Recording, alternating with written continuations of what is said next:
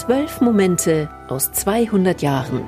Ein Podcast über Menschen, Orte und Dinge aus der Geschichte des Erzbistums München und Freising.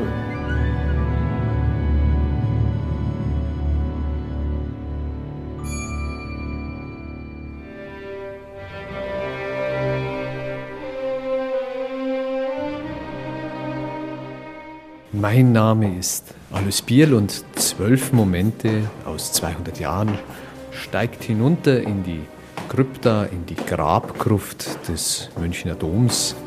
Dort gibt es einen schmalen Gang, der von einem Eisentor verschlossen ist. Er führt zu einer etwas versteckten Grablege und dort ist ein Mann begraben, vor dessen Grabplatte Dompfarrer Klaus-Peter Franzl immer etwas gerührt steht. Ja, besonders bewegen tut mich natürlich das Grab des ersten Erzbischofs von München und Freising, Erzbischof Lothar von Gebsattel, der hier seine letzte Ruhestätte gefunden hat. Die Tafel ist schon ganz verblichen. Also das ist ja auch schon ja, bald 180 Jahre her, dass er gestorben ist. So was, ja. Wir werden die Tafel jetzt auch zum Jubiläum, zumindest die Schrift, wieder nachziehen, damit man das auch wieder gut lesen kann. Warum ist denn dieser erste Erzbischof so bedeutend? Weil mit ihm natürlich die Geschichte des Erzbistums München und Freising beginnt. Gebsattel markiert einen Übergang. Nach der Säkularisation alte kirchliche Strukturen sind zusammengebrochen, neue kirchliche Strukturen mussten sich finden. Und Gebsattel ist derjenige, der versucht hat, so als erster diesen Umbruch zu gestalten und das neu, junge Erzbistum München und Freising auf einen guten Weg zu bringen dass er diese Aufgabe ernst genommen hat, beweist auch sein Tod. Mit 85 Jahren ist er am 1. Oktober 1846 in Mühldorf am Inn gestorben. Und dort hat mir der Stadthistoriker und Stadtarchivar Edwin Hamburger das Haus gezeigt, in dem Lothar Anselm von Gebsattel wohl an einem Herzinfarkt oder Schlaganfall gestorben ist.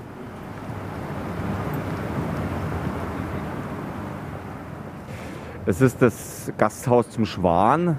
Es war das vornehmste und größte Haus bei uns hier in Müllhoff und daher auch der richtige Ort, wo man seine Exzellenz hat, den Rang entsprechend auch beherbergen können. Also der hat nicht im Pfarrhof übernachtet? Nein, das Gasthaus war eben prominent. Dort war eben schon 1805 Napoleon zu Gast und so hat sie es einfach äh, angeboten, hier Quartier aufzuschlagen. In diesem Haus ist er auch gestorben und da stellt sich natürlich die Frage, warum stirbt ein 85-jähriger Erzbischof, der friedlich daheim in seiner Münchner Residenz hätte bleiben können, in Mühldorf? Dafür gibt es eben schon einen Grund. Es ist das 25-jährige Jubiläum des neu geschaffenen Erzbistums München-Freising und sein 50-jähriges Priesterjubiläum. Also auch das äh, war vielleicht ein Anlass, dass er gesagt hat, ich komme jetzt hier nach Mühlhoff, um die Firmung eben vorzunehmen. Mühlhoff ist ja erst seit 1802 bayerisch und kommt dann zu diesem neu geschaffenen Bistum München-Freising. Gebiete, die zum Erzbistum Salzburg gehört haben, werden in dieses Neubistum integriert. Er wollte also diesen noch jungen Teil des Erzbistums mit diesem Besuch in seinem Jubiläumsjahr besonders ehren und hat das mit seiner seelsorgerischen Aufgabe verbunden. Genau, er war auf äh, Firmenreise. An, an dem Tag hat er, wo er Messe gehalten hat, 250 Firmlinge eben äh, äh, gefirmt, das Sakrament der Firmung gespendet und hat es eben zum Anlass genommen, das Mühlhoff, was er ja sicherlich noch nicht kannte, auch zu besuchen. Wie ist er denn gekommen? Also gab es damals schon die Eisenbahn nach Mühldorf? Nein, es war natürlich schon Monate zuvor, wurde streng geplant, das Landgericht hat den Stadtmagistrat oder die Stadt mehrmals eben auch aufgefordert, äh, entsprechende Vorkehrungen zu treffen. Das läuft ja auch nach ganz bestimmten protokollarischen Gesichtspunkten. Und äh, er kam eben mit der Reisekutsche von Felden nach Ampfing. In Ampfing hat ihn dann eine Delegation eben empfangen. Vier Kutschen sind nach Ampfing gefahren. In den Kutschen waren eben dann die, örtliche Geistlichkeit, der Bürgermeister, Honoratioren. Und dann ist er mit einem Zug eben hier äh, nach Mühlhoff geleitet worden, vorangeritten diesem Zug, so heißt es in den Quellen, sind eben Bürgersöhne, die auch mit rot-weißen, rot-grünen Schärpen bekleidet waren. Und als er dann hier am Stadtplatz eben mit der mit dem Reisewagen eben angekommen ist, gab es eben auch nochmal eine Aufwartung Und ihm wurde auch ein Geschenk eben, äh, überreicht. Es war eben ein Wappen mit dem, mit dem erzbischöflichen Mohren eigentlich. Und darüber hat er sich sehr gefreut. Und die, die Stadt ist illuminiert worden, so heißt es in den Quellen. Also er beleuchtet beleuchtet und es gab eine richtige Blasmusik, nämlich eine türkische Musik, also mit Pauken und Schellen und das war also wirklich ihm den Stand ein bisschen angemessen. Großer Bahnhof für den Erzbischof, bevor es in Mühldorf überhaupt einen Bahnhof gegeben hat. Woher weiß man denn das alles so genau? Hat es damals schon eine Zeitung in der Stadt gegeben? Zeitung gab es noch nicht, aber ein Augenzeuge, eben Magistratsrat Nickel, der eben dabei war, hat später eben diese Ereignisse in einer Chronik aufgeschrieben und die Chronik ist bei uns im Stadtarchiv überliefert, sodass wir da eigentlich einen ganz guten Einblick haben, was da genau passiert ist. Die Gedenktafel hier am Stadtplatz für Gebsattel ist allerdings nicht die einzige. Nein, also es gibt auch ein Epitaph, möchte ich es mal nennen, in der äh, St. Nikolaus Pfarrkirche. Auch dort wird eben sozusagen daran erinnert, dass der Erzbischof hier in Müllhoff gestorben ist. Da gehen wir doch jetzt mal hin. Genau.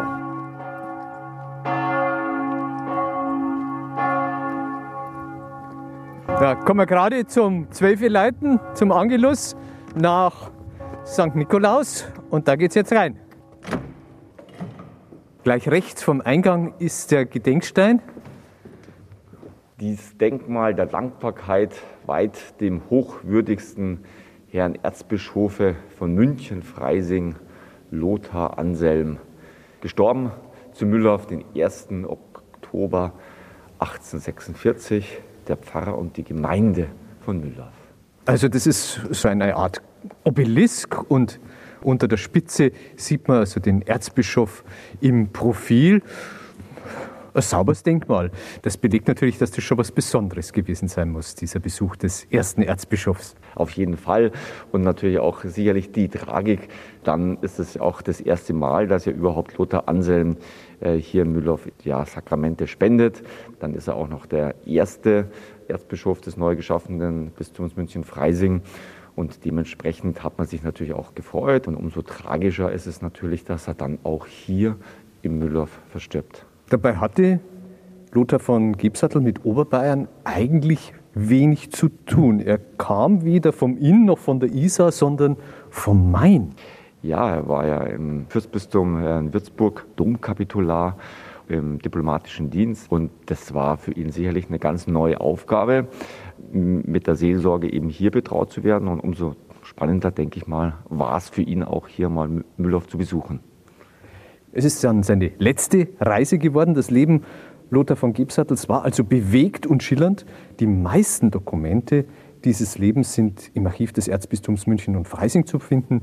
Und darum kehren wir jetzt an die Isar zurück von Mühldorf nach München. Herr Hamburger, herzlichen Dank. Vielen Dank. Ja, und dann liegen die rund 80 Kilometer Entfernung zwischen München und Mühldorf hinter mir. Zur Zeit von Erzbischof Lothar Anselm von Gebsattel war das eine zweitägige Reise. Heute geht das innerhalb einer Stunde. Und jetzt bin ich vor dem Archiv des Erzbistums München und Freising und dort erwartet mich der promovierte Kirchen- und Bistumshistoriker Roland Götz, der schon einige historische Aktenstücke herausgeholt hat.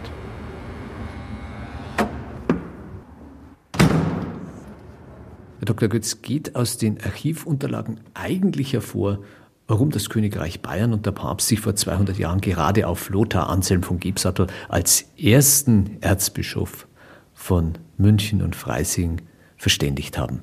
Soweit man es aus den staatlichen Unterlagen äh, sehen kann, gehört Lothar Anselm von Gebsattel immer schon zu den Favoriten, sobald man überhaupt zu überlegen begonnen hat, einen Erzbischof von München und Freising sich auszusuchen. Zumal die äh, Benennung ja laut Konkordat dem König zustand und der Papst da allenfalls noch ein Prüfungs- und dann offizielles Verkündungsrecht hatte. Zumindest so sah man die Sache von staatlicher Seite. Äh, Lothar Anselm von Gebsattel hatte eine Münchner Vergangenheit. Er war zwischen 1810 und 1814 äh, bevollmächtigter Minister des Großherzogtums Würzburg in München gewesen und hatte in dieser Funktion und natürlich auch dank seiner adeligen Herkunft am Hofe verkehrt, offenbar ein gutes Verhältnis auch zum König. boshafte Leute sagten, er sei ein sehr guter vierter Mann zum Kartenspielen am Tisch des Königs gewesen. Und so haben vielleicht verschiedene Gesichtspunkte beigetragen, um ihn auszusuchen. Also seine Erfahrung in kirchlichen Verwaltungsangelegenheiten und das gute Verhältnis zum König, seine adelige Herkunft war in der damaligen Zeit natürlich auch von Vorteil. Aber da sieht man es mal wieder, wer scharfkopfen kann, hat mehr Chancen im Leben. Gell? Wobei der König nicht geschafkopft hat, sondern das, das Lombre-Spiel, von dem ich keine Ahnung habe, wie es dem geht, aber äh, das war das, was man am Abend bei Königswohl gemacht hat. Das ist ja Art 17 und 4 für Adelige. Äh, Sie haben schon ein bisschen erzählt, welchen Werdegang von Gebsattel hatte.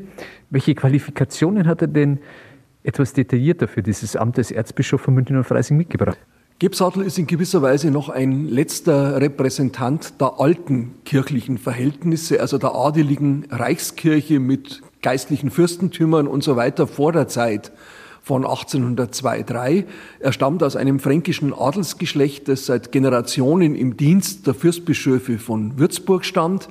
Sein Vater war Obersthofmeister am fürstbischöflichen Hof in Würzburg. Ein Onkel war äh, Weihbischof und diese ganze familiäre Konstellation hat dazu beigetragen, dass er zusammen mit einem weiteren Bruder ja sich entweder die geistliche Laufbahn ausgesucht hat oder man ihn mehr oder weniger sanft in diese geistliche Laufbahn äh, geschoben hat.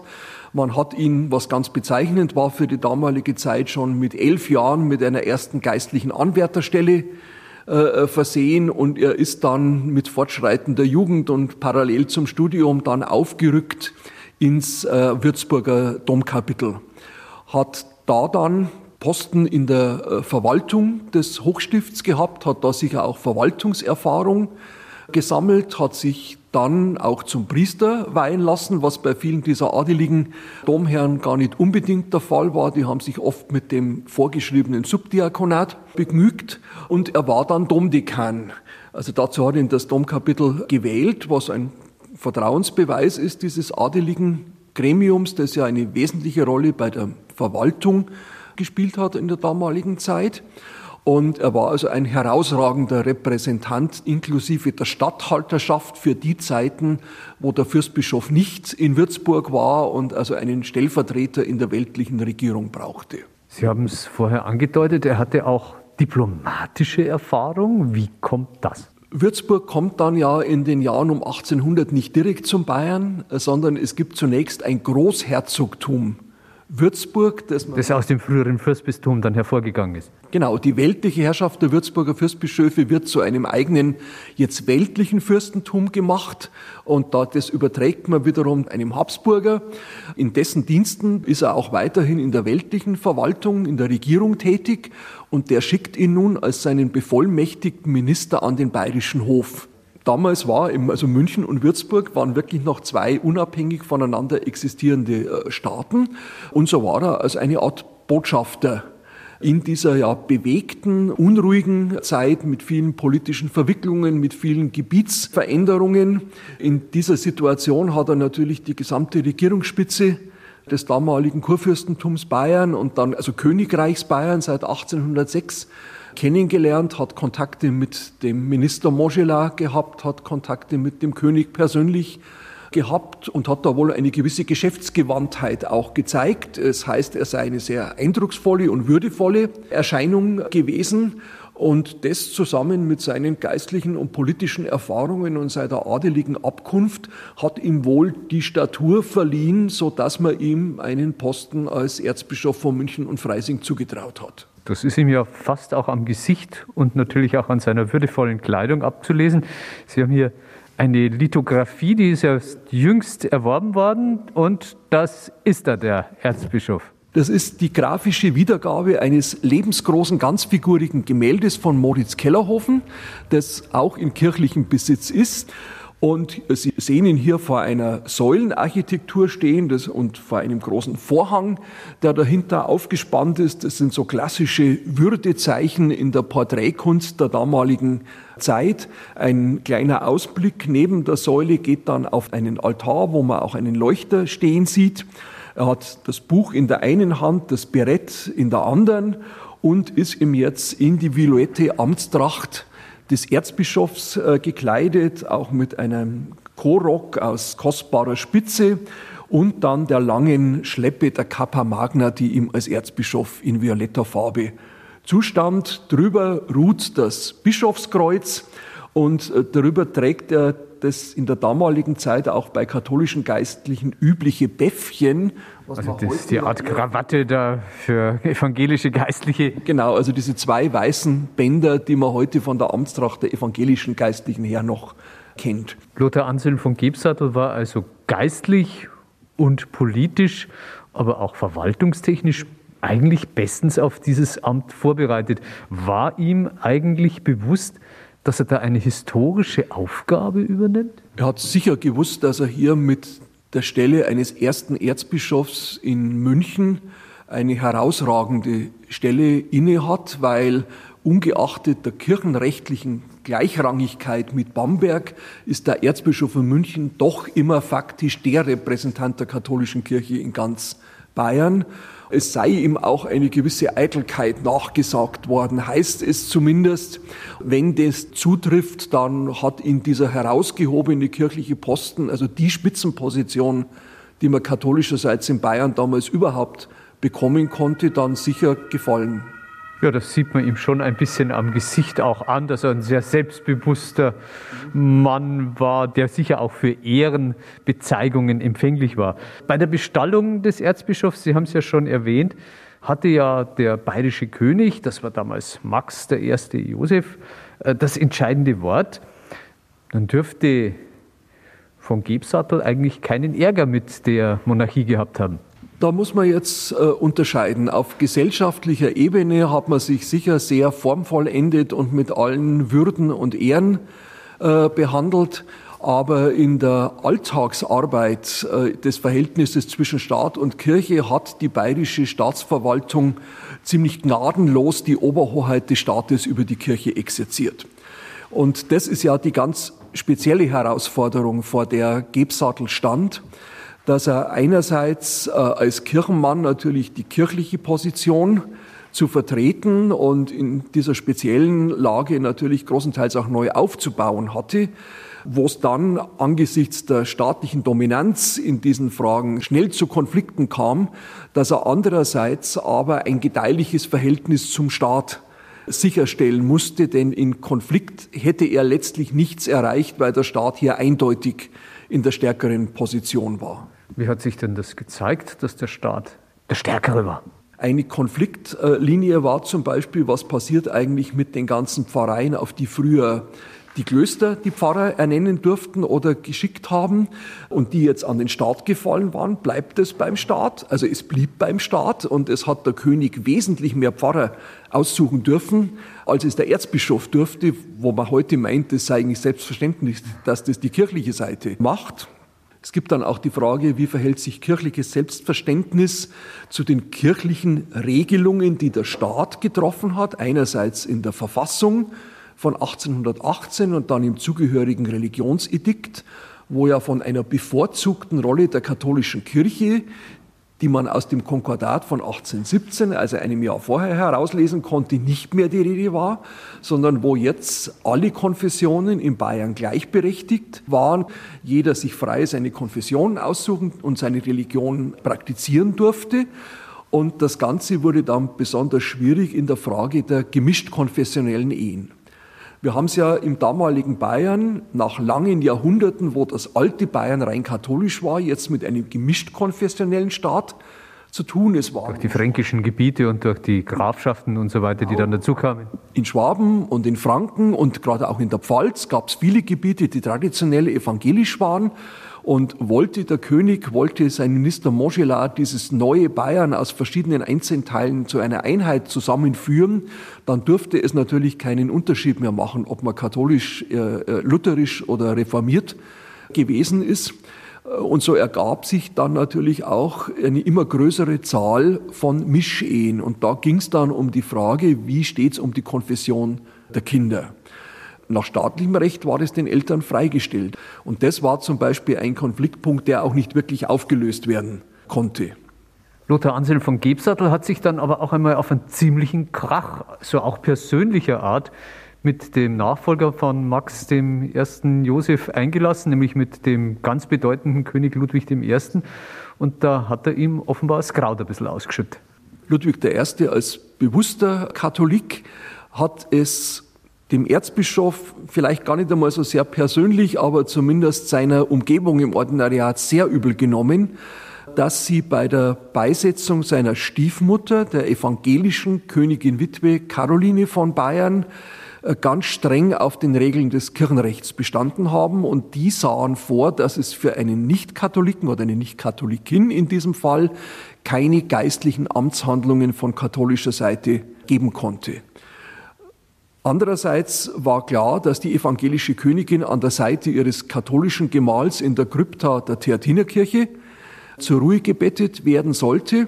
Und das Ganze lief dann Ende 1841 auch noch bei nicht schönem Wetter so ab, dass der Leichenzug bis zur Theatinerkirche kam. Dann wurde der Sarg vor der Kirche auf einem Podest abgestellt. Es wurden die letzten evangelischen Gebete gesprochen und dann hat man den Sarg der Geistlichkeit, der Hofgeistlichkeit der Theatinerkirche übergeben, die ohne liturgische Gewandung erschienen waren und dann brannte keine Kerze, es erklang keine Orgel und ohne weitere Gebete hat man dann den Sarg der evangelischen Königin in die katholische Hofkirche geholt und dort dann in der Krypta beigesetzt. Äh, König Ludwig I., der Stiefsohn der Verstorbenen, der zu seiner Stiefmutter, naja, so ein mittelgutes Verhältnis hatte, war also trotz seiner dezidiert katholischen Haltung empört. Der hat dann also auch erzürnt geschrieben an die Bistumsverwaltung und er hat dann schon angedroht, vor dem Tod seiner eigenen ebenso evangelischen Gattin Therese wenn Sie diesmal Ihre Gewänder nicht anziehen, dann würde er sie Ihnen persönlich anziehen. Also er hat da schon einen dauerhaften Groll gehegt und Gebsattel war da zumindest grundsätzlich mit diesem Vorgehen einverstanden von Seiten des katholischen Klerus in München. Lothar Anselm von Gebsattel war also ein sehr bewusst katholischer und auch kirchentreuer Erzbischof, der sich da teilweise auf keine Kompromisse einließ. Wo legte er denn in seelsorgerlicher und geistlicher Hinsicht seine Schwerpunkte? Er sah seine Hauptaufgabe sicher darin, das kirchliche Leben allgemein, den religiösen Sinn des Volkes und auch die Qualität des Klerus neu aufzubauen. Man muss sich ja vorstellen, 18,5 Jahre hatte es keinen residierenden Bischof für dieses Bistum gegeben. Für ein paar Termine im Jahr hat man sich den Weihbischof aus Regensburg ausgeliehen, der dann im Freisinger Dom Priester geweiht hat und an ein paar Orten im Bistum äh, gefirmt hat. Ansonsten gab es da ja eine völlige Entwöhnung, dass man einen Bischof ja auch überhaupt nicht mehr gesehen hat im Volk. Selten genug, dass die früher mit Kutschen äh, über, über Land einmal in einer Gegend zu sehen waren, aber jetzt schon fast zwei Jahrzehnte überhaupt nicht mehr. Und so ging er eigentlich sehr schnell daran, einerseits die Präsenz des bischöflichen Amtes im Bistum wieder zu demonstrieren und andererseits zwei Grundaufgaben des Bischofs wahrzunehmen, nämlich in eigener Person zu firmen und auch die Zustände in den Pfarreien zu visitieren. Das Ganze begann im Jahr 1822 und wurde systematisch jedes Jahr ein paar Dekanate dann der Reihe nach äh, so abgearbeitet. Im äh, Vorfeld der Visitations- und Firmenbesuche bekamen alle Pfarrer in einem Dekanat einen Fragebogen zugeschickt, wo sie dem Erzbischof schon einmal wichtige Informationen über die pastorale Situation in ihren Pfarreien übermitteln äh, sollten. Zum Beispiel, wie es denn mit Religiosität, aber auch mit der Moralität äh, des Volkes sei, wie die Schulverhältnisse seien und so weiter und so fort. Da hat er doch einigermaßen detailliert schon vorab immer Bescheid gewusst und dann reiste er eben in die einzelnen Pfarreien, ist dort sicher mit allem gebührenden Aufwand, Gepränge, also mit Musik und weiß gekleideten Kindern und Triumphbogen und ich weiß nicht wie, dann empfangen und eingeholt äh, äh worden. Hat ja, wir haben es gehört, also wie das in Mühldorf bei seiner ja. letzten Reise war. Und er hat sich dann einerseits selber auch im Kontakt mit der Geistlichkeit und im im Aufenthalt in den Orten ein Bild von der Situation verschafft und er hat in unglaublich großem Ausmaß die Firmung äh, gespendet, denn es waren ja viele, viele Kinder aufgelaufen sozusagen, die über die Jahre hin nicht gefirmt hatten werden können. Und so sind es sehr, sehr große Firmungszahlen, äh, die, die er hier abgearbeitet hat. Und das ist ja wirklich eine anstrengende, stundenlange Tätigkeit. Ein weiterer großer Punkt war die Ausbildung des Klerus. Das wieder neu aufzubauen, war immer sehr großes Anliegen. Der letzte Baustein war 1834 die von staatlicher Seite erfolgte, aber vom Erzbischof auch sehr stark und auch mit persönlichem Geld unterstützte äh, Errichtung eines Lyzeums, später Philosophisch-Theologische Hochschule Freising. Auch der Moralität der Bevölkerung hat man sich angenommen. Nicht nur, dass man sie in vielen Hirtenschreiben auch immer wieder ermahnt hat zur Einhaltung der christlichen äh, äh Moralvorstellungen. Erzbischof Gebsattel hat zum Beispiel eine, eine Weisung erlassen an die Pfarrer, dass sie alle Frauen, die ja so zum dritten Mal ein uneheliches Kind kriegen, vorzuladen hätten und dass sie ihnen in Anwesenheit möglichst eines Familienangehörigen und vertrauenswürdiger Personen aus der Pfarrei ins Gewissen reden sollten, dass sie doch ihren Lebenswandel ändern sollten, der ansonsten unfehlbar zu ihrem geistlichen und weltlichen äh, Verderben führen würde und dass die Pfarrer je nach Einschätzung der Situation auch durchaus mit der Exkommunikation drohen äh, durften, also um die Frauen von ihrem Lebenswandel abzubringen. Es ist bezeichnend, dass in diesen ganzen Aktionen von den Männern eigentlich nirgends die Rede ist. Und wir haben im Archiv des Erzbistums eine ganze Reihe von Unterlagen zu Frauen, mit denen man wirklich auch protokollmäßig festgehalten so ein Gespräch geführt hat. Was ich allerdings nicht gefunden habe, ist, dass man wirklich jemand exkommuniziert hätte. Wenn es solche Verordnungen gibt, dann heißt das natürlich, dass das offenbar in großer Anzahl vorkam.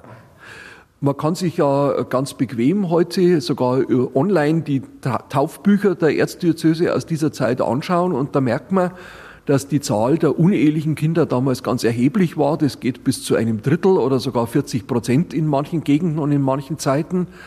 Wobei das allerdings weniger mit Sittenlosigkeit und moralischer Verderbtheit zu tun hatte, wie es so aus geistlicher Perspektive vielleicht erscheinen mochte, sondern äh, vor allem auch mit den sehr starken staatlichen Beschränkungen für Eheschließungen.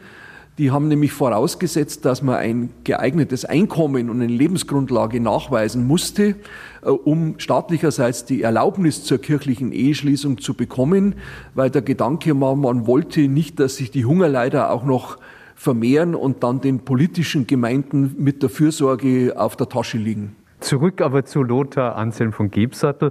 Wie lässt sich denn seine Amtszeit und sein Wirken heute beurteilen aus der Distanz von 200 Jahren? Ich denke, man kann im Rückblick ganz sicher die Aufbauleistung des Bischofs, seiner Bistumsverwaltung und auch in vielen Pfarreien in der damaligen Zeit äh, würdigen und davor Hochachtung haben. Ein anderer Punkt, wo man sagen muss, Gebsattel hat äh, für seine Zeit wohl herausgeholt für die Kirche, was ging, war dieses delikate Verhältnis zwischen Selbstbehauptung der Kirche gegenüber dem Staat und Loyalität gegenüber dem Herrscher, der ihn ja auch ins Amt äh, gebracht hatte und der im Zweifelsfalle immer machtmäßig am längeren Hebel saß hat sich gelohnt, dass er eine diplomatische Ausbildung genossen hatte. Wie stark war denn die Anteilnahme, als er von Mühldorf nach München überführt wurde, sich im doppelten Wortsinn auf seine letzte Reise begeben hatte? Er hat bis ins hohe Alter von 85 Jahren, er ist für seine Zeit ja sehr, sehr alt geworden, äh, immer noch persönlich seine Amtsgeschäfte äh, ausgeübt, obwohl es ihm körperlich wohl zunehmend schwer fiel. Das hat ihm sicher auch Hochachtung eingebracht. Und das sieht man dann auch noch einmal bei Tod und Beisetzung von Lothar Anselm von Gebsattel, wo sich in München sehr, sehr viele Menschen versammeln, um ihm auf seinem letzten Weg das Geleit zu geben. Das war die vierte Folge unseres Podcasts, dieses Mal über einen Tod auf der Firmenreise, der den ersten Erzbischof von München und Freising, Lothar Anselm von Gebsattel, ereilt hat. Beim nächsten Mal soll es an den Chiemsee gehen. Dort stand einstmals eine Bischofskirche, in der nach der Säkularisation Sudkessel zum Bierbrauen standen. Bis dahin verabschiedet sich Alice Bierl und ich bedanke mich ganz herzlich bei Ihnen, Herr Dr. Götz. Auf Wiederschauen, gern geschehen. Zwölf Momente aus 200 Jahren. Menschen, Orte und Dinge aus der Geschichte des Erzbistums München und Freising, das 1821 errichtet wurde. Ein Podcast aus dem katholischen Medienhaus St. Michaelsbund.